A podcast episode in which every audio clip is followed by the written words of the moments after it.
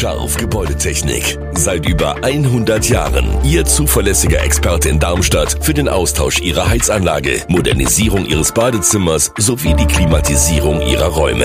Erwarten Sie mehr von uns, als Sie es gewohnt sind. Scharf Gebäudetechnik.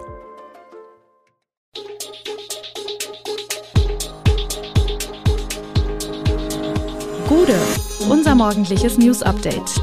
Das Wichtigste aus Südhessen für Sie im Überblick. Guten Morgen aus Darmstadt an diesem 14. Februar. Die Bauarbeiten am Saladineck in Darmstadt gehen voran, hessische Helfer kehren aus dem Erdbebengebiet zurück und die Hallenbäder bleiben vorerst kühler.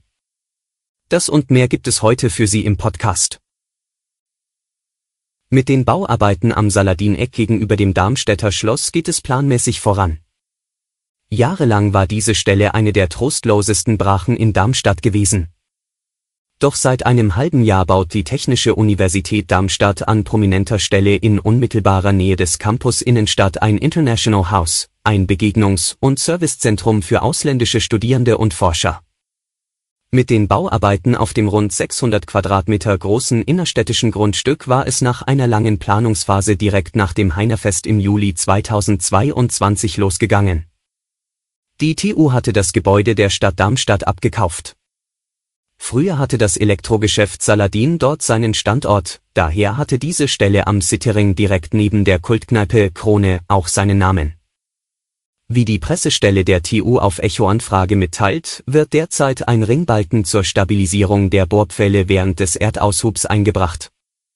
Anschließend beginnt der Erdaushub unter Begleitung einer Fachfirma für Kampfmittelsondierung. Diese Vorarbeiten sind nötig, wegen möglicher Rückstände aus dem Zweiten Weltkrieg. Anfang Februar entschied die Energietaskforce der Stadt Darmstadt, nachdem bereits einiges an Gas eingespart wurde, die Temperatur des 25 Meter Beckens im Nordbad wieder zu erhöhen um 1 Grad auf 26 Grad Celsius. Doch in den anderen Hallenbädern der Stadt wurden die Becken runtergekühlt, um Energie zu sparen. Sind dort am Ende des Winters nun auch wieder mehr Grad in Sicht? Wegen der drohenden Gasmangellage wurde bereits im Hochsommer die Taskforce Kommunale Energieversorgung ins Leben gerufen, die zum Ziel hatte, den Gasverbrauch aller städtischen Gebäude und Einrichtungen so rasch wie möglich um 20 Prozent zu reduzieren. Bei den Sparmaßnahmen hatte man sich in Darmstadt an einer Vorschlagsliste des Deutschen Städtetag orientiert, die unter anderem vorsah, die Badewassertemperatur in Schwimmbädern zu senken Grundsätzlich ist der Energieverbrauch von Schwimmbädern durch die hohe Raumlufttemperatur, die hohen Lüftungswärmeverluste sowie der energieaufwendigen Wassertechnik sehr hoch, teilt Bürgermeisterin Barbara Akdenis auf Anfrage mit. Durch die Reduzierung der Temperaturen konnte dennoch Energie gespart werden. Wird die hohe Inflation dazu benutzt, um in deren Schatten die Lebensmittelpreise stärker zu erhöhen als ohnehin schon und so in der Krise noch zusätzlich den Reibach zu machen? Gefühlt würden da viele Verbraucher sicherlich zustimmen. Doch ist das wirklich so? Hieb- und stichfest überprüfen lässt sich das nur sehr schwer, denn Hersteller und Lebensmitteleinzelhandel lassen sich nicht in die Karten bzw. Preiskalkulationen schauen. Es gibt allerdings Annäherungsversuche.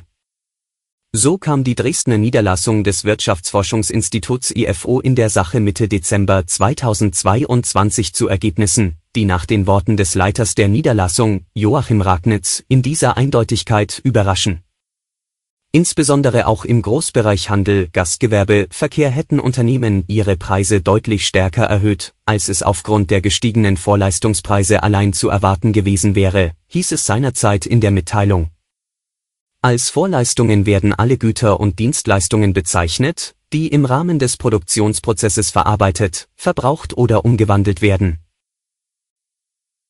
Mehrere Monate nach den Schüssen auf zwei Männer in Bad König im Odenwaldkreis ist nun im dortigen Kurpark eine Pistole gefunden worden. Nun werde untersucht, ob es sich hierbei um die Tatwaffe handele, teilte die Staatsanwaltschaft Darmstadt am Montag mit. Die Einsatzkräfte hatten demnach am vergangenen Donnerstag und Freitag nach Beweismitteln gesucht, dafür sei auch die nahe Bundesstraße 45 kurzzeitig gesperrt worden. Im Oktober vergangenen Jahres hatten zwei Männer im Alter von 24 und 46 Jahren bei einer Auseinandersetzung Schussverletzungen an den Beinen erlitten. Drei weitere Männer wurden mit Pfefferspray verletzt. Eine Woche nach der Tat stellte sich ein 29-jähriger Mann auf einem Polizeirevier. Der Mann aus Michelstadt sitzt laut Staatsanwaltschaft derzeit in Untersuchungshaft. Aus Protest gegen die aktuelle Gesundheitspolitik rufen der Hessische Berufsverband der Kinder- und Jugendärzte sowie der Hessische Hausärzteverband und die Fachärzte am Mittwoch, dem 15. Februar, erneut zu einem hessenweiten Praxisstreik auf. Zudem laden sie zu einer zentralen Kundgebung von 11 bis 13 Uhr auf den Römer in Frankfurt ein. Vertreter der verschiedenen Berufsverbände werden dort Reden halten. Zur Kundgebung erwarten die Organisatoren Praxisteams aus ganz Hessen auf dem Römerberg. Die zentralen Forderungen sind unter anderem die Wiedereinführung der Neupatientenregelung, eine angemessene und faire Honorierung, ein Inflationsausgleich für Praxen und Mitarbeiterinnen, die Abschaffung der bürokratischen Überfrachtung der Arbeitsabläufe in den Arztpraxen und der existenzbedrohenden Regresse. Es ist inzwischen der vierte hessenweite Protesttag. Von der Politik und den Krankenkassen sei bisher kaum eine Verbesserung der Lage in Angriff genommen worden, kritisieren die Ärzte. Fast eine Woche nach dem schweren Erdbeben in der Türkei und Syrien sind am Sonntag die ersten deutschen Helfer nach Frankfurt zurückgekehrt. Ein Such- und Rettungsteam der Hilfsorganisation EdFire mit 38 Einsatzkräften und drei Rettungshunden landete am späten Nachmittag am Frankfurter Flughafen. Die ersten Helfer waren bereits weniger als 24 Stunden nach dem Erdbeben am vergangenen Montag in die Türkei geflogen und im Einsatz. Eine weitere Gruppe startete kurz danach. Das Team sei quasi pausenlos mit der Suche und Rettung nach Verschütteten beschäftigt gewesen und habe außerdem bei der Koordination der internationalen Hilfe unterstützt, erklärte Ed Fire. Fünf Menschen habe man aus den Trümmern retten können. Größte Herausforderung sei die knapp 20-stündige Rettungsaktion einer Mutter und ihrer sechsjährigen Tochter gewesen. Inzwischen, sieben Tage nach dem Erdbeben, sei die Wahrscheinlichkeit, Menschen noch lebend retten zu können, nur noch sehr gering, gerade bei den weiter niedrigen Temperaturen. Dennoch sind weiterhin zahlreiche internationale Teams vor Ort. Alle Infos zu diesen Themen und noch viel mehr finden Sie stets aktuell auf www.echo-online.de. Gute Südhessen ist eine Produktion der VAM von Allgemeiner Zeitung, Wiesbadener Kurier, Echo Online und Mittelhessen.de. Redaktion und Produktion die NewsmanagerInnen der VAM. Ihr erreicht uns per Mail an audio.vam.de.